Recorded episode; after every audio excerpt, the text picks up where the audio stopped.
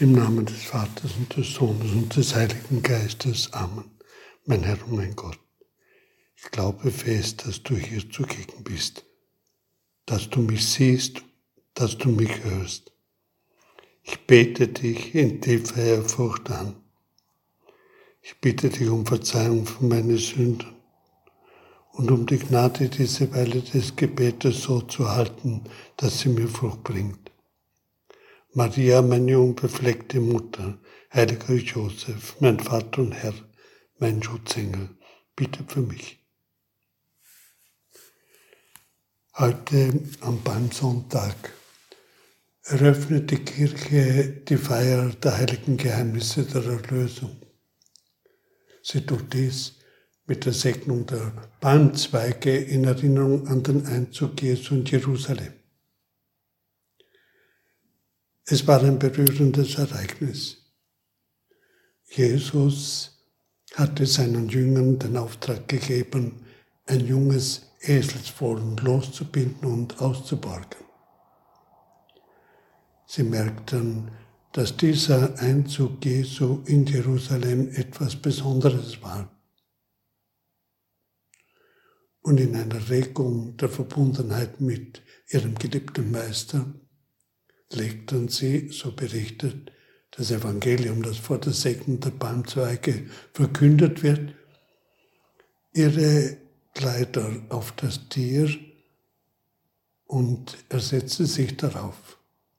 Viele breiteten ihre Kleider auch auf dem Weg aus, andere legten Büschel dazu, die sie von den Feldern abgerissen hatten.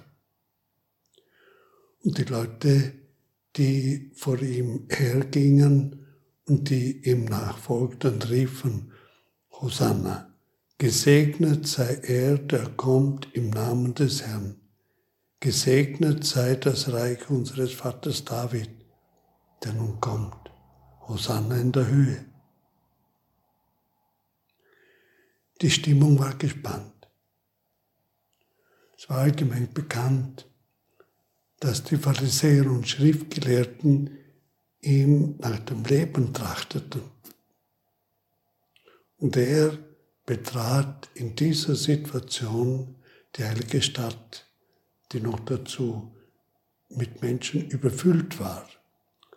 Denn eine große Volksmenge hatte sich zur Feier des Paschafestes in Jerusalem eingefunden. Die Pharisäer nehmen an der Sympathiekundgebung durch die Jünger Anstoß. Sie sagen, diese halten ihn für den Messias. Ja, noch schlimmer, er selbst hält sich für den Messias. Im Johannesevangelium, das ebenfalls vor der Segnung der Palmzweige verwendet werden kann, steht, dass Wort des Propheten. Fürchte dich nicht, Tochter Zion. Siehe, dein König kommt. Er sitzt auf dem Fohlen einer Eselin. Die Jünger verstanden damals nicht wirklich, was das bedeutete. Erst später, nach der Auferstehung, nach der Aussendung des Heiligen Geistes, beginnen sie hm, besser zu verstehen. Auch wir können es nie ganz begreifen. Es ist gut und angebracht, dass wir unseren Glauben erwecken und Glauben bieten. Glauben an Gott, der Himmel und Erde erschaffen hat, der überall zugegen ist von dem wir alle stammen und der unser Ziel ist. Glauben an Christus. Den der Vater in die Welt gesandt hat, sein Sohn, geboren von der Jungfrau Maria. Er ist unter uns in einer besonderen Weise gegenwärtig geheimnisvoll, irgendwie unsichtbar und doch sichtbar, auch hörbar. durch die Kirche im Wort Gottes, das uns verkündet wird. Und irgendwie kommt er zu uns durch die Sakramente, die gespendet werden, insbesondere durch die Eucharistie. Ja, der Glaube lehrt uns, dass er gegenwärtig ist unter den Gestalten von Brot und Wein, ja sogar in uns selber gegenwärtig wird und ist, weil wir getauft sind und als Folge der heiligen Kommunion mit ihm eins sein können. Und äh, wenn wir ihn nicht durch die Sünde in, aus unseren Herzen vertreiben, bleibt er irgendwie gegenwärtig. Er, der Sohn und auch der Vater und der Heilige Geist, seine Frucht der heiligen Kommunion. Auch etwas, was wir nie wirklich begreifen können, wie nahe uns Gott ist, wie nahe er uns kommt und dass er so bei uns bleibt. Dieses Bewusstsein der Gegenwart Gottes dieser besonderen Gegenwart Christi durch die Kirche, in der Kirche, in uns, ist grundlegend für eine möglichst bewusste und fruchtbare Feier der Karwoche. Schenkt uns einen ganz besonderen Blickwinkel was begehren wir in dieser heiligen Woche, wie sie auch genannt wird? Wir haben sie schon oft erlebt und doch behält sie beim Glaubenden und Liebenden immer den Charakter von etwas ganz Besonderem. Die Liturgie der Kirche in den Kartagen dieser heiligen Woche bezieht sich auf reale geschichtliche Ereignisse von etwas mehr als 2000 Jahren geschehenen, wirklich geschehenen. Am Palmsonntag wird nach der Segnung der Palmzweige und dem feierlichen Einzug in die Kirche als Erinnerung an den Einzug Jesu in Jerusalem damals dann bei der Eucharistiefeier anstelle des Evangeliums feierlich die Leidensgeschichte verkündet. In diesem Jahr ist es die Leidensgeschichte nach Markus. Das ist der eigentliche Auftakt für die Kartage, die man so nennt, weil es Tage der Trauer sind, des Kummers. Am Karfreitag werden wir diese Leidensgeschichte nochmals hören, zwar nach Johannes. Wir gedenken in der Karwoche des Leidens und Sterbens des Herrn, der vom Hohen Rat verurteilt und zu Pilatus geschickt wurde, der ihn dann freigab, wie man so schön sagt, zur Geißelung zur Kreuzigung obwohl er von der Unschuld Jesu überzeugt war und hm, seine Frau viel durchgemacht hat, weil sie ihm das auch im Traum sozusagen erkannt hat und ihn gewarnt hat. Am Vorabend seines Leidens, für uns ist das der Gründonnerstag, hat Jesus mit seinen Jüngern das Abendmahl gefeiert. Es war die Erinnerung an Pascha, an den Auszug des Volkes Israel aus Ägypten. Dieses Abendmahl, das Jesus mit den Jüngern feierte, man nennt es auch das letzte Abendmahl, war freilich noch viel mehr als dieses jüdische Pascha. Das Abendmahl, das Jesus feiert, greift voraus, was am nächsten Tag geschieht, an dem Jesus sein Leben hingibt zur Rettung der Welt und sein Blut vergießt zur Vergebung der Sünden. zuvor vor dem Abendmahl wusch er den Jüngern die Füße. Alles Hinweise auf das, was dann geschieht. Jesus hat damals seinen Jüngern dann den Auftrag gegeben, tut dies zu meinem Gedächtnis. Es ist die Grundlegung des großen Geheimnisses unseres Glaubens. In der Eucharistie wird nicht nur an das letzte Abendmahl erinnert, in jeder Eucharistiefeier wird in geheimnisvoller Weise. Das übersteigt unser Begreifen. Sein Leiden und Sterben am Kreuz vergegenwärtigt, wirklich vergegenwärtigt. In jeder Eucharistiefeier kommt, so haben wir im Katechismus gelernt durch die Wandlung von Brot und Wein, der durch das Leiden und Sterben hindurchgegangene, auferstandene, lebendige Christus zu uns. Das setzt also auch seine Auferstehung drei Tage danach voraus, auch seine Himmelfahrt und die Aussendung des Heiligen Geistes, hm, der hm, über der Kirche schwebt sozusagen und die Kirche überschattet, so wie er Maria überschattet hat und in jeder heiligen Messe dieses Wunder bewirkt, dass er gegenwärtig wird unter den Gestalten von Brot und Wein, aber dann auch das Wunder bewirkt bei allen jenen, die ihn gläubig empfangen, die auch sein Wort aufnehmen, dem auch der Heilige Geist wirkt, die mit ihm eins werden können.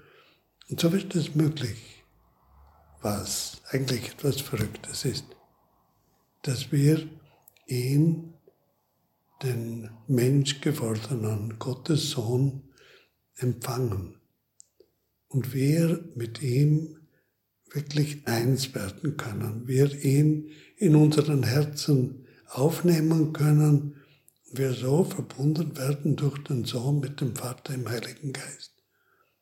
Das ist ein ganz großes Geheimnis, das Geheimnis unseres Glaubens.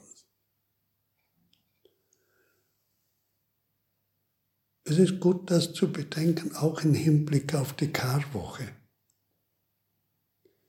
In diesem Glaubensbewusstsein, dass Jesus unter uns ist, Jesus bei uns ist, in uns ist, können wir die Karwoche und hm, beim heiligen Triduum, das gemeint ist Gründonnerstag, Karfreitag, Kar-Samstag, ganz nahe dabei sein. Es geschah alles damals, vor mehr als 2000 Jahren. Und doch ist alles, das Abendmahl, die Kreuzigung, sein Tod, seine Grablegung, dann auch die Auferstehung, ganz nahe bei uns. Und uns, von uns sehr direkt erlebbar. Bei genauerem Hinsehen entdecken wir da eine ganz tiefe Verbindung, die verschiedene Aspekte aufweist. Eine Verbindung zwischen dem Geschehenen damals und heute, zwischen ihm und uns.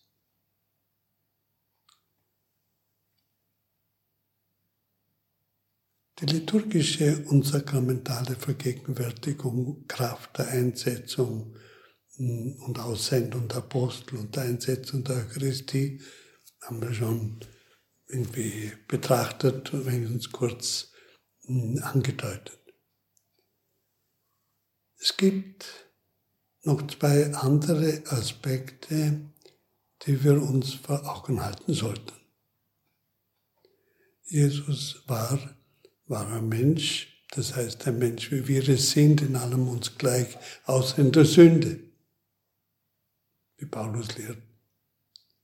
So konnte er stellvertretend für uns gehorsam sein bis zum Tod, ja bis zum Tod am Kreuz. Er war aber auch wahrer Gott. Er ist der menschgewordene Sohn Gottes. Und Gott steht über aller Zeit.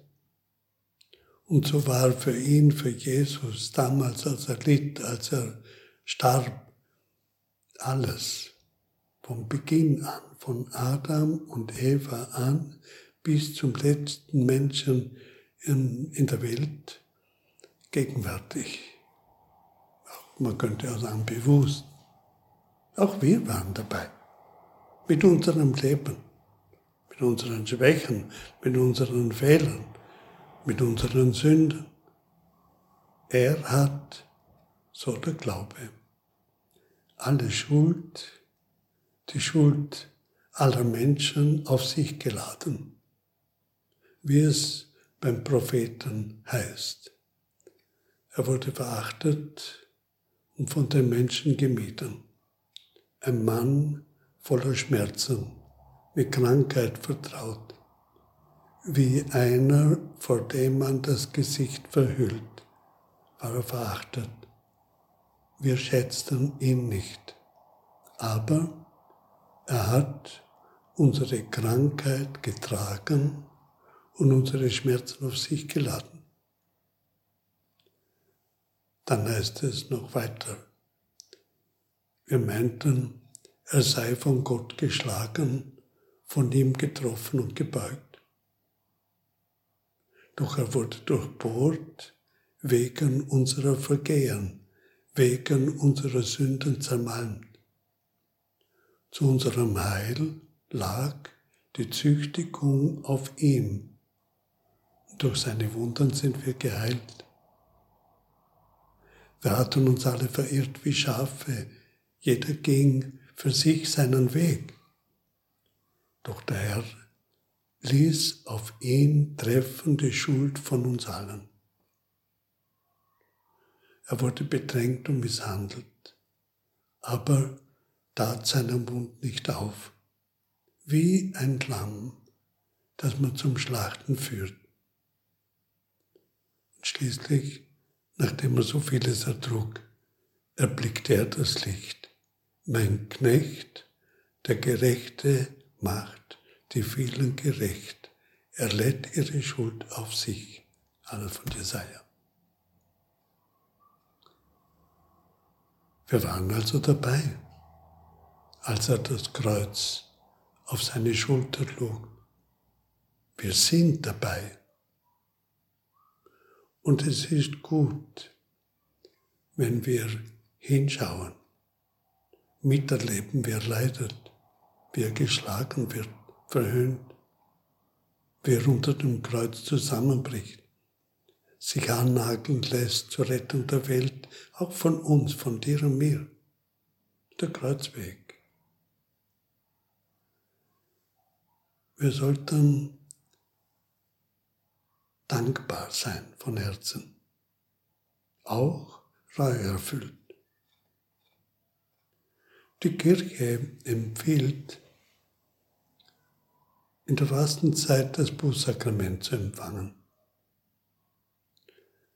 Eine gute, aufrichtige Beichte, der eine gründliche Gewissenserforschung vorausgeht und uns aufrichtig unsere Fehler und Sünden mit dem Verlangen nach Vergebung bekennen lässt.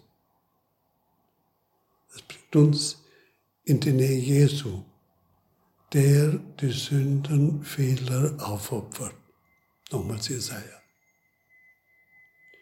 Eine gute Beichte lässt unsere Liebe zu Gott und den anderen erwachen, führt uns auf den Weg der ein wirklich frohes Osterfest, ein Fest der Auferstehung möglich macht. Mit der Erfahrung der Größe und Güte Gottes, der nicht den Tod des Sünders will, sondern Leben schenkt. Der so großes Geheimnis ist. Ein Geheimnis auch unseres Lebens. Das ist ein ganz wichtiger Aspekt für ein bewusstes Feiern der Karwoche. Und da sind wir wirklich dabei, ganz nahe. Und nicht nur Zuschauer. Nicht nur solche, die von der Ferne irgendwo da sind, sondern ganz nahe dabei. Aus seinen Wundern, aus seinen Striemen wird uns heilen. Es gibt dann aber noch etwas, das wir unbedingt beachten sollten. Das ist ein anderer Aspekt, der uns Jesus, der das Kreuz auf sich nimmt und auf seine Schultern lädt, suchen lässt. Es gibt ja etwas, das uns wahrscheinlich alle manchmal oder vielleicht häufig beschäftigt. Es ist die Frage, wie kann es sein, dass Gott alles erschaffen hat, Himmel und Erde, unser eigener Urgrund und unser Ziel ist, aber dennoch viele Menschen so leben, als gäbe es gar keinen Gott. Die Frage verschärft sich beim Gedanken an Christus, an die Menschwerdung des Gottessohnes, die stattgefunden hat, als die Zeit dafür reif war, der Zeugnis für die Wahrheit abgelegt hat, Wunder bewirkt, zur Bestätigung dieser Wahrheit, die er in Übereinstimmung mit den Propheten verkündet hat. Das passt alles zusammen. Und er hat der Überzeugung der Kirche sein Leben hingegeben zur Rettung der Welt, hat die Kirche eingesetzt und er sitzt zur Rechten Gottes des Vaters und lebt aber doch unter uns, hat es uns ermöglicht, zu ihm zu kommen. Wie steht es? Wie viele glauben an ihn, glauben wirklich? Wie ist das möglich? Dass viele abseits stehen, ihn ablehnen, überhaupt nichts wissen wollen oder vielleicht auch, getauft waren und getauft sind und doch hm, den Weg zu Christus nicht finden, den Weg zu Gott, sondern ein anderes Leben leben. Dazu kommt, dass es derzeit mit dem Ruf der Kirche in der Gesellschaft gar nicht gut steht. Die einen halten alles, was die Kirche verkündet, für veraltet. Die anderen empfinden vieles an der Kirche als unecht, als doppelbötig, doppelzüngig und so weiter. In der Tat ist die Situation zumindest teilweise bedrängend. Allerdings, wenn wir ein bisschen den Blick schweifen lassen in der Geschichte, dann erkennen wir das, was ein schwacher Trost ist, das schon des Öfteren vorgekommen ist.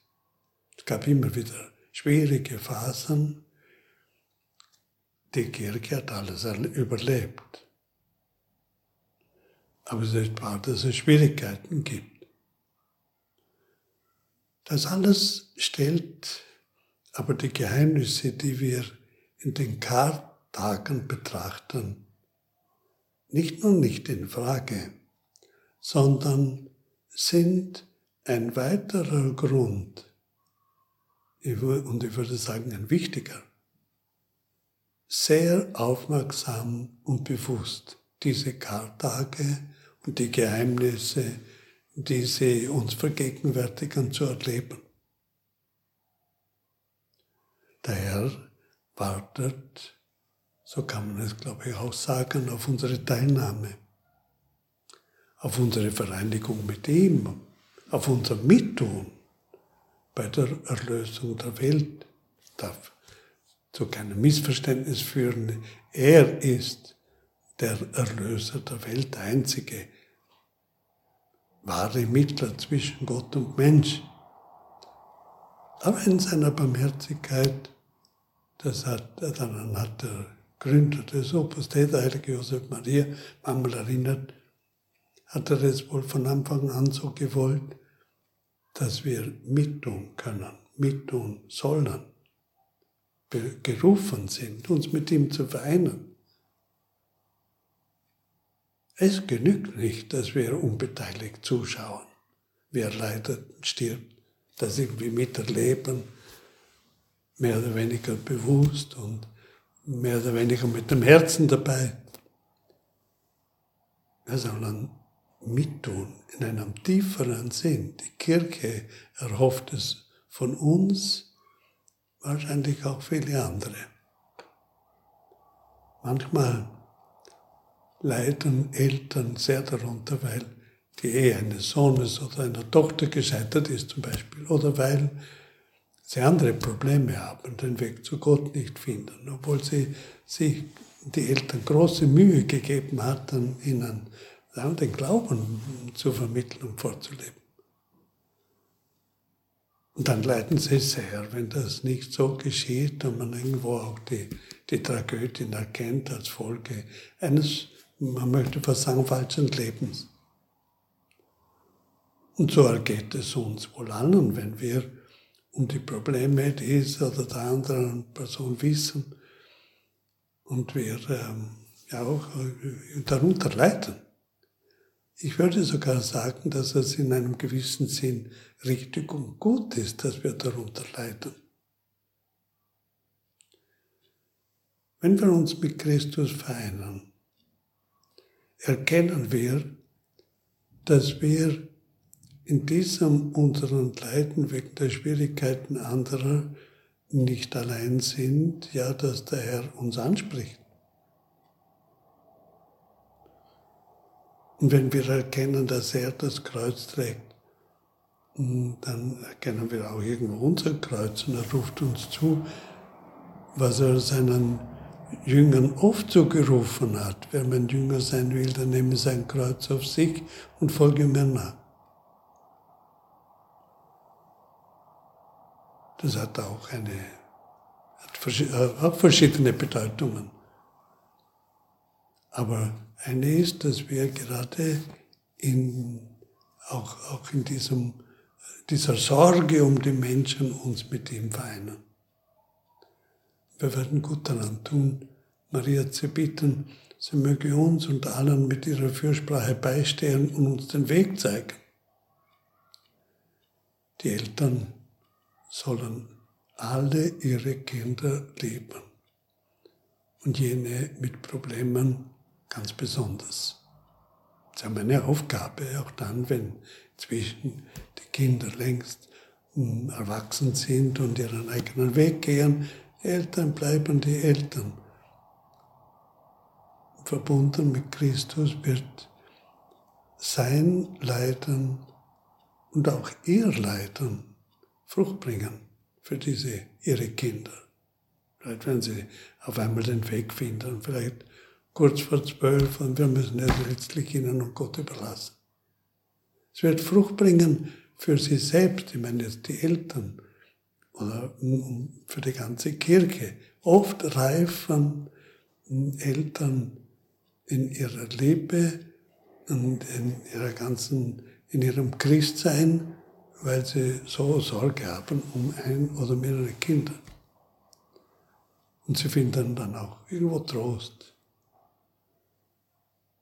Kraft, Hoffnung, ich würde sagen sogar Freude.